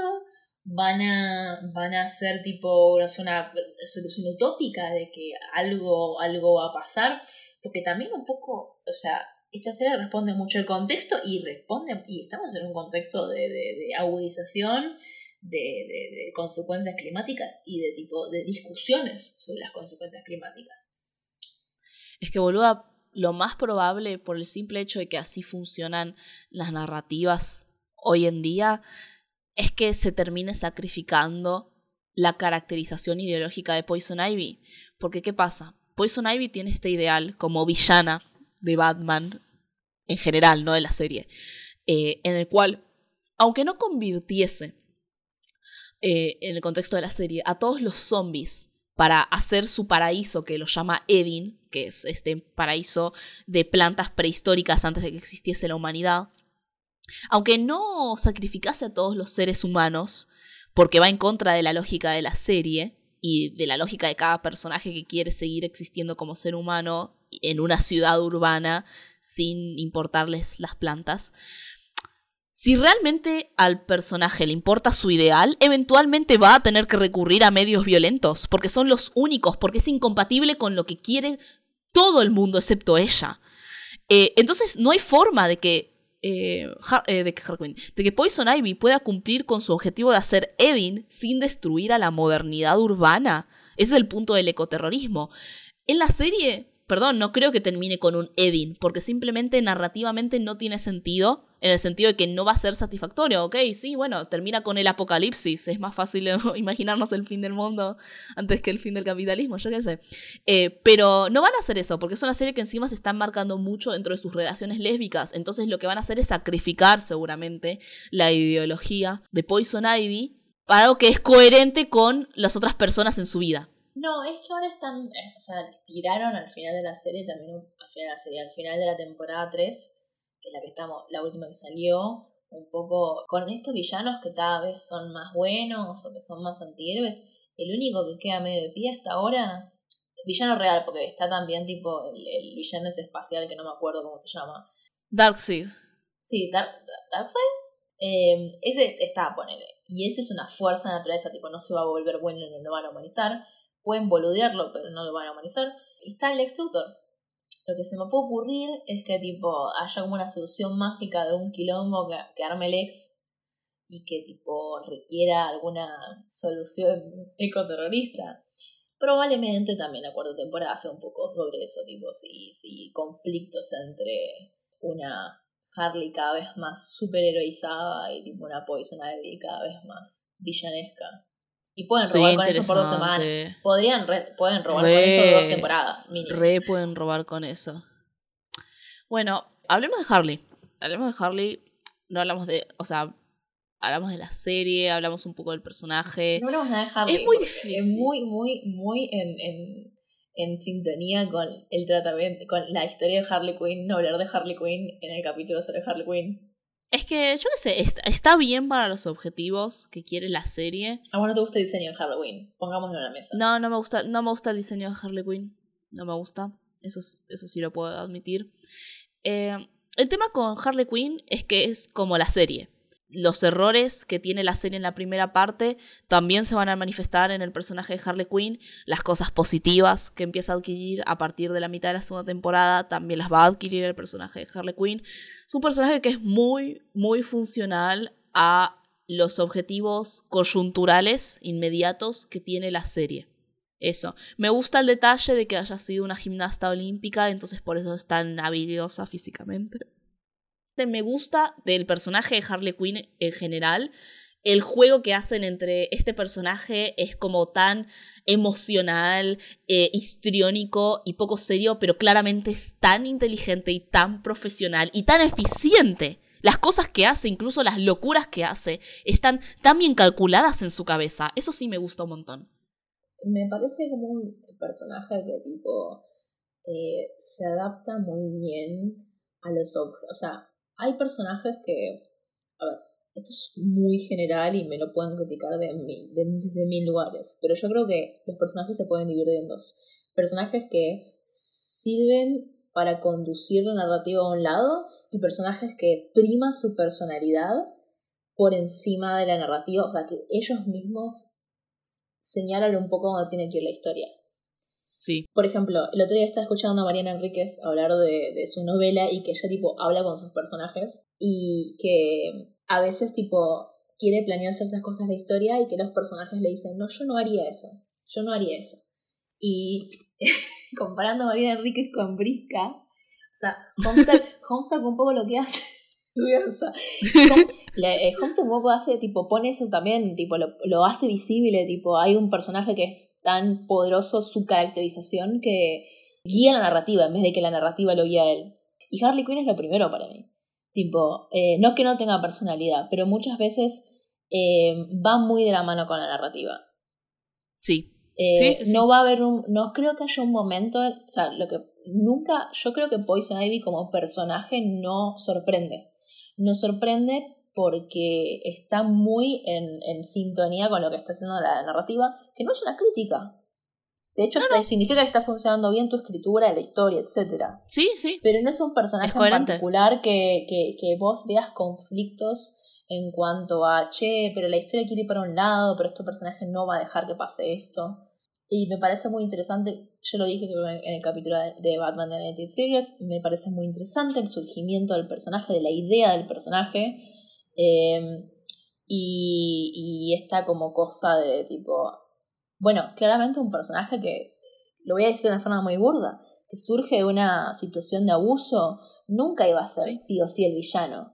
O sea, siempre, creo que hasta cierto punto estaba como destinada a ser redimida, en cierto punto. Y más aún con las modas de hoy en día, que es tipo, eh, se agrega contenido gris a los personajes, tanto para complicar a los héroes, complicar a los héroes como para humanizar a los villanos, entre muchas comillas. Obvio, pero incluso desde la serie de Batman The Animated Series, que es de donde salió Harley Quinn por primera vez, tenés el episodio de Harley y Ivy, que también habla sobre esa situación, eh, que para mí puedo notar a veces en esta misma serie cómo vieron ese episodio, como claramente no puedes hacer una serie sin haber visto ese episodio. Hay algo que me olvidé decir de, Poison Ivy, que algo, que me jodió. Una cosa, a ver, dice Super Hero Girls de Lauren Faust. Lauren Faust es la que hizo eh, My Little Pony y es eh, la esposa de Craig McCracken. Ambos hicieron las chicas superpoderosas. Y ella hace actualmente DC Super Hero Girls, que es sobre varias heroínas de DC. Es una serie para niñas, es bastante simple, episodios de 10 minutos, 5 creo que incluso. Eh, muy, muy estúpida. Pero algo que hicieron bien, para mí, me pareció un buen detalle, que no lo vi en ninguna otra representación de Poison Ivy. Y me parecen súper estúpidos todos los demás por no haberse dado cuenta. Que es el hecho de que, por ejemplo, en la serie de Harley Quinn, Poison Ivy es vegana. Lo voy a repetir de vuelta. Poison Ivy, la persona que, que cuida plantas y que las plantas son parte de su vida y de su propia persona, e, existencia incluso, es vegana. Em, en la serie dice Super Hero Girls, el chiste es que Pamela Aisley es una carnívora voraz. Es muy gracioso, es muy, muy carnívora, porque justamente le chupa un huevo los animales. A ella solo le importan las plantas. Y odia a la linterna verde porque es vegana. Y ve cómo come la ensalada y la mira con tanto odio, tipo, ¿por qué estás comiéndote a mis amigos? Entonces, la idea de que hayan hecho en la serie de Harley Quinn a Poison Ivy vegana es como, suma uno más uno. ¿Vos te parece que Poison Ivy realmente tiene ganas de comer soja? la soja es su amiga.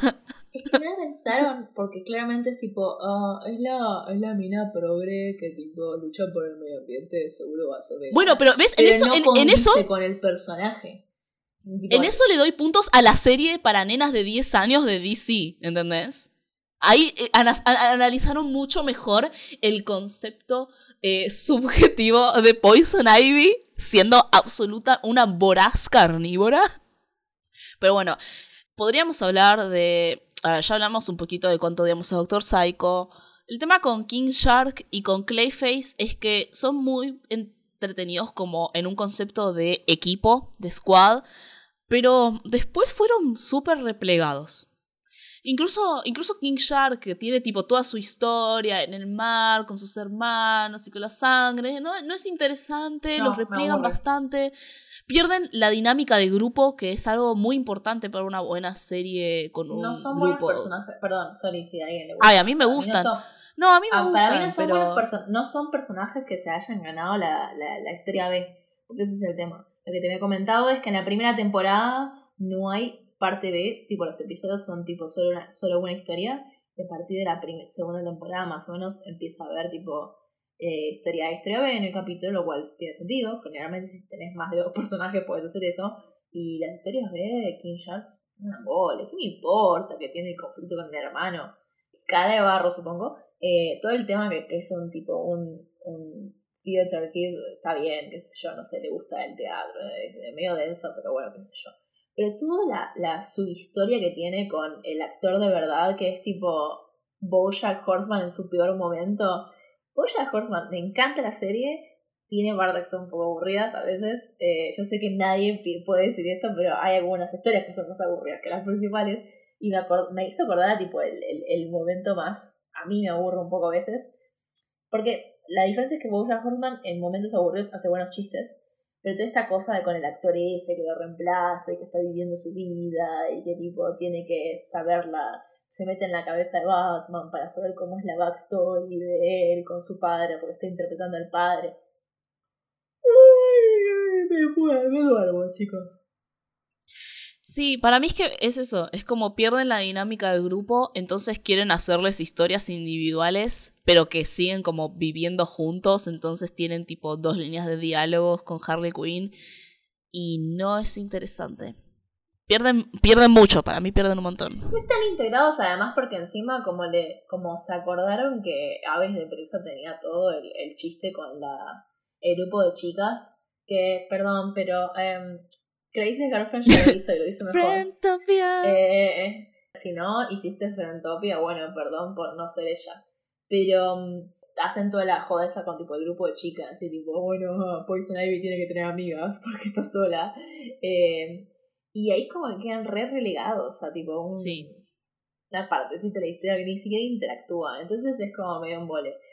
Podríamos recuperar lo que están haciendo con dos personajes que son muy importantes en otras, en otras propiedades de DC y acá están como relegados a sus propios nichos, pero igual tienen, están trabajados de ciertas formas que son Batman y el Sí. Joker. Batman fueron por la, por la línea de hacer, de, de pateti- patetiquizarlo. Está bien. Lo cual, bueno. O sea, eh, eh, ideológicamente estoy a favor. En la práctica era medio aburrido. Es como no tenía. No quería que aparezca. Era como. No me, no me, no me podía chupar más un huevo. Era lo opuesto de tipo. El, el fan ese, ¿entendés? Tipo, chiste de la Batifamilia, de tipo que el Joker mató a Jason Todd. Bueno, Bueno, me reí. Bueno, bueno. Todas las otras cosas de la Batifamilia, mala, no me importa. no me importa. Efectivamente. Pero el Joker. Ay, Dios. No, me, me genera muchos sentimientos mixtos por. eh, El Guasón literalmente tiene el mayor desarrollo. tiene el mayor desarrollo de personajes. Es como. Es, es muy, estoy muy conflictuada. dijeron tipo, Tipo, ¿cómo vas a hacer una serie feminista y tipo tu una serie feminista sobre Harley Quinn y el personaje que más desarrollás es el Jajas? Dale.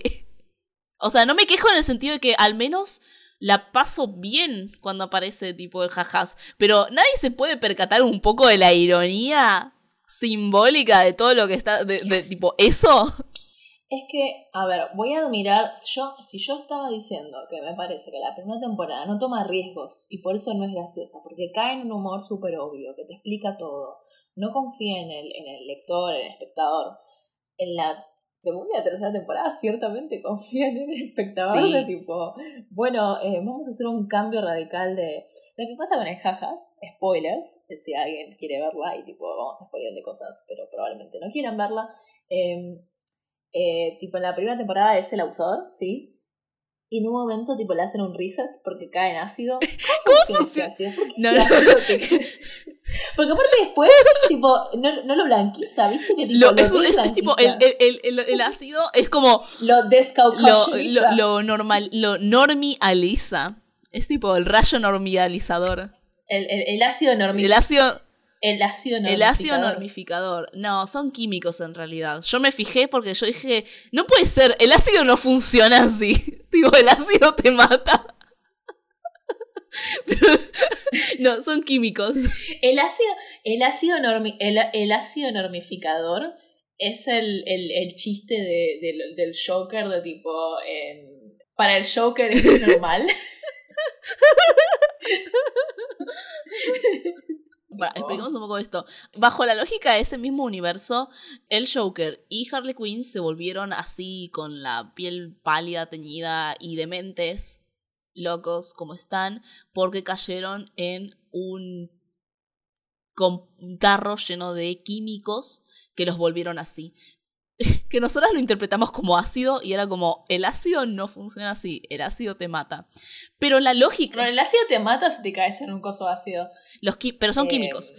Y lo que plantea la serie es que si te caes ahí por primera vez, te volvés un jajas. Si caes por segunda vez, te volvés un normie. Y si te volvés a caer de vuelta, sos, Y si caes por tercera de vez. vuelta. Y así continuamente. y efectivamente, el Joker pasa gran parte de la segunda temporada eh, como normie.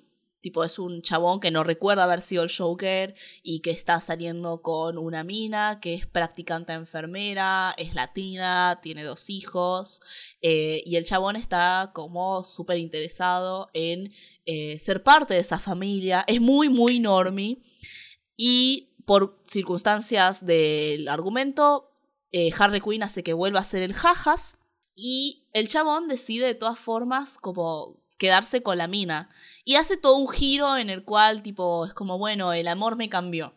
Ahora tengo un propósito, sigo estando de mente, sigo siendo un loco, pero ahora lo hago pensando en el bienestar de mi familia.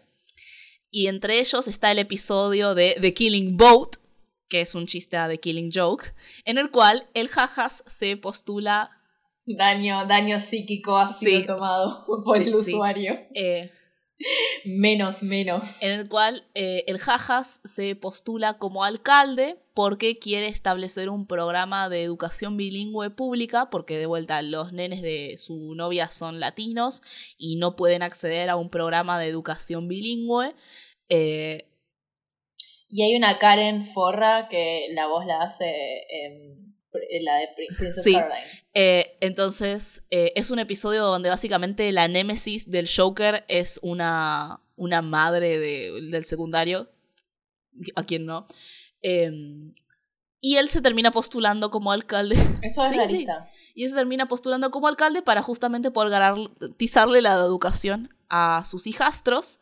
Y es muy gracioso porque eh, en un momento está robando un banco como parte de su campaña política y empieza a decir, bueno, en realidad le estoy robando al banco para devolvérselo a la gente y le empieza a dar la plata a la gente. Y viene un periodista y le dice, eh, ok, ¿cuáles son tus bases políticas? Y el Joker está como, bueno, eh, quiero salud y educación pública para todos. Y el chabón está como, wow, wow, wow, lo que estás diciendo hace que suenes como un socialista. Y el Joker dice, no como un socialista, soy un socialista. Momentos más épicos de la televisión.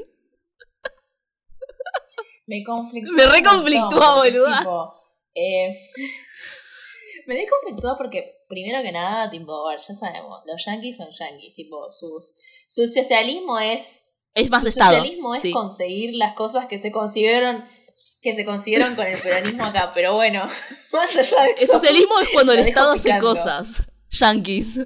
O sea, es muy fuerte contrastarlo, por ejemplo, con lo que habíamos dicho en el episodio de Recreo, en el cual es una serie infantil en la cual Randall amenazaba con acusar a otros niños de comunistas. Y acá tenés al Joker, el villano más conocido de DC, eh, en una serie del 2020 diciendo yo soy socialista.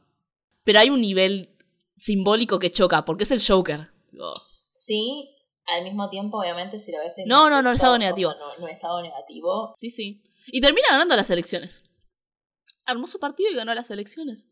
Bueno, pero además no es, o sea, está ese lado político que no es de menos. Después está, estuve jugando todo el chiste con el, el, el, el, el Joker te quiere si sos no binaria, pero tipo lo agregaron literalmente como un chiste. Cuando hace tipo, lo llaman para hacer lo que serían los Oscar de los villanos. Eh, y es tipo como súper simpático porque es el host. Al mismo tiempo que hace chistes de tipo. eh, está haciendo como una entrada musical. y Es muy bueno. A ver, yo creo, yo creo que sintetiza un poco. sinte- si yo pienso, si yo pienso que, o sea, es muy claramente porque aparte del estético está llamando a Ave de Presa. No sé si fueron desarrolladas una antes la otra, pero claramente son series eh, conceptualmente muy atadas. No hay que olvidarse que hace un par de años salió la serie, la, serie, la película esa de Joker, la que tuvo todo ese discurso alrededor. Y esa serie también recuperaba el show, recuperaba entre muchas comillas el Joker, no como una figura buena, pero sí como una figura en cierto Sí. punto abandonadísima por el Estado, el Estado de la Que lo recupera el Joker de Harley Quinn. Dice, habría menos presos en Arkham si se invirtiese en salud mental. Termina, Eso de como que empieza, la tercera empieza temporada termina con el social. Joker encerrando a en Bruce Wayne punto, por evasión de impuestos. A Bruce Wayne, no a Batman, a Bruce. Por millonario. Ok, el Joker sabe que Bruce Wayne es, eh, es Batman, pero que lo haya hecho desde el lado así, tipo, desde el lado de. Vos sos la ideología del millonario. ¡mua! Etcétera, Es etcétera. todo pura ideología. Sí, es que te está esta idea de tipo, la serie te tiene que señalar que tipo es progresista porque está mal no pagar impuestos si sos millonario. Son todas cosas que yo estoy de acuerdo, ojo, pero claramente eh, el fin que ellos quieren no es el mismo que el mío, ¿no? Eh, porque tipo piensan que se pueden como castigar esas cosas y mantener, y mantener el sistema, básicamente. Pero eh, es, Es que pa- cosa de tipo... ni siquiera eso. Para mí su fin es pensar que pueden hacer humor de eso. Sí, sí, puede ser. Puede ser. O sea, bueno, pero es, es, es tremendo porque evidencia una vez más que una empresa como DC puede hablar de capitalismo, puede cuestionar, entre muchas comillas, el capitalismo en una serie Sí. animada hecha con dos pisos que probablemente tipo está Sí. atravesada por un montón de relaciones de producción ah, completamente eh, Sí. eh, alienantes para, no sé, las, las casas de animación coreanas que lo hacen. Y tipo decirte, sí, la verdad que el capitalismo es, es terrible. Y no pasa nada. Pero obviamente me reinteresa desde el punto de vista cultural, que tipo es un fenómeno que ca- cada vez vemos más y que está... Pero que Obvio. sinteti- sintetizado en el Joker.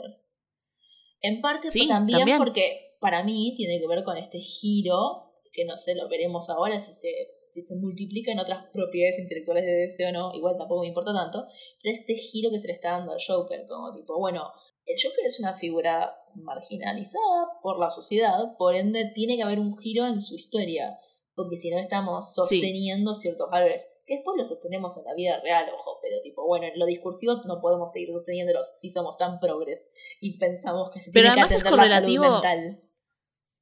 Pero además es correlativo con lo que te decía de Poison Ivy y la prioridad de los medios sobre los fines. Joker sigue, entre comillas, con tipo toda su estética de la locura y bla bla bla bla, pero ahora sus medios son más afines al sistema, menos impositivos sobre eh, otras personas, sobre todo Harley Quinn. Eh, entonces es como... eh, Es más, tipo, su medio en realidad es que su familia, su nueva familia, y eso desradicaliza los aspectos más genocidas que estaban en la primera temporada del Joker. Y eso lo hace más válido. A la lógica de la serie, ¿no? Sí, sí, puedes seguir siendo maniático, pero ahora tus medios son... No, no interrumpen los medios de otras personas. Excepto el de Bruce Wayne, pero está Y bien. Bruce Wayne es un buen tipo que- porque al final tipo reconoce que está siendo parte del problema, vamos a mejorar, prometemos Ah. ser mejores en el futuro. Vamos a ser mejores en el futuro. Pero sí, no. Otra cosa que también me llamó la atención es como, bueno, toda la dinámica que hicieron entre el Joker y Harley Quinn ya para la segunda o tercera temporada, a mí me generó como un choque, porque una de las cosas que se resalta y se construye mucho en la primera temporada, pero también en todo el paratexto de la historia de Harley Quinn es el aspecto básicamente abusivo que hay entre la relación entre Joker y Harley Quinn. Y justamente no creo que la solución sería constantemente que tipo Harley Quinn sea vista como una víctima. pero la idea de que hayan podido como darle un giro a esa dinámica al punto en el que se vuelva tolerable una interacción entre los dos sin que uno esté pensando constantemente en la idea de abuso, es como, no sé, es algo que a mí me hizo ruido, fue como, wow, wow, wow, esta es la... Literalmente tuvieron que retconear a- al, al, Jajas. Sí, sí, lo Lo retconearon. retconearon en vivo. Sigue teniendo alguna... Sí, sí, sí. Por eso, es como... Bueno, no sé, si me, me fue como fa. es O sea, lo retconearon al jajas, pero Harley Quinn sigue teniendo las memorias de tipo su vida. ¿Qué importa eso? Tipo, la gente se olvidó. Ya él es un chico bueno ahora. Tipo, fue reformado por una buena mujer y dos hijos.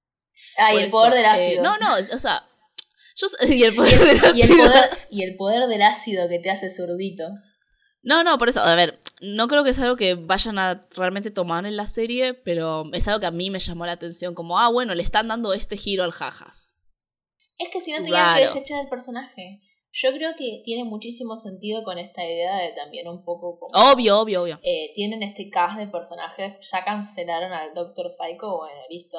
Tampoco podemos seguir tirando para la borda estos personajes. Algo tenemos que hacer. En ese sentido, hasta puede ser visto como una, una forma desesperada de la cual poder integrar al Joker sin traicionar ciertas nociones feministas de tipo, no, literalmente matamos al tipo que era tu abusador y ahora es como un chabón que tipo tiene algunos recuerdos, pero en realidad es otra persona. Sí. Que no funciona así en la realidad, Eh. pero bueno, es una serie. Muy bien. Eh, Miranda, ¿quién es la torta?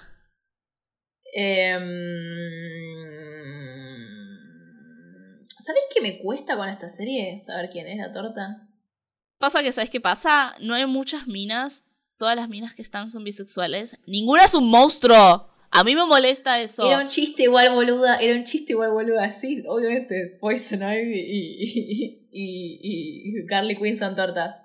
Vamos a hacer eh, eh, bisexual lesbian discourse. No, no tengo ganas, tipo, no tengo ganas. Es como, el, perdón, es el mismo caso que Bubbline. No es el mismo caso que Korra y, y Asami porque me chupan un huevo ellas dos. Pero es el mismo caso que, eh, que la dulce princesa y que Marceline. Es como, lo importante es que hay chicas chapando. Sí, sí, o sea, son las tortas en el sentido general, en el sentido que yo soy torta. Pero si buscamos lesbianas... mm, No, no, lesbianas, yo solamente quería resaltar el hecho que no hay mujeres monstruo. No me gusta eso. Es como, perdón, ¿cómo querés hacer una serie feminista donde todas tus pibas se ven tipo súper eh, súper flaquitas y bien ordenadas y bastante femeninas? Es como, ¿podés darme una mina monstruo? Tipo, el equipo de Harley Quinn son fucking Doctor Psycho, King Shark y Clayface. Ninguno es un chabón humano. El único chabón humano que existe en el, en el squad cercano es Kiteman. ¡Hell yeah! Y aún así, Kiteman siempre está con su disfraz. ¿Dónde están mis chicas monstruo? Lo, que em, más se acerca es tipo Poison Ivy cuando está tipo en completo modo poseída.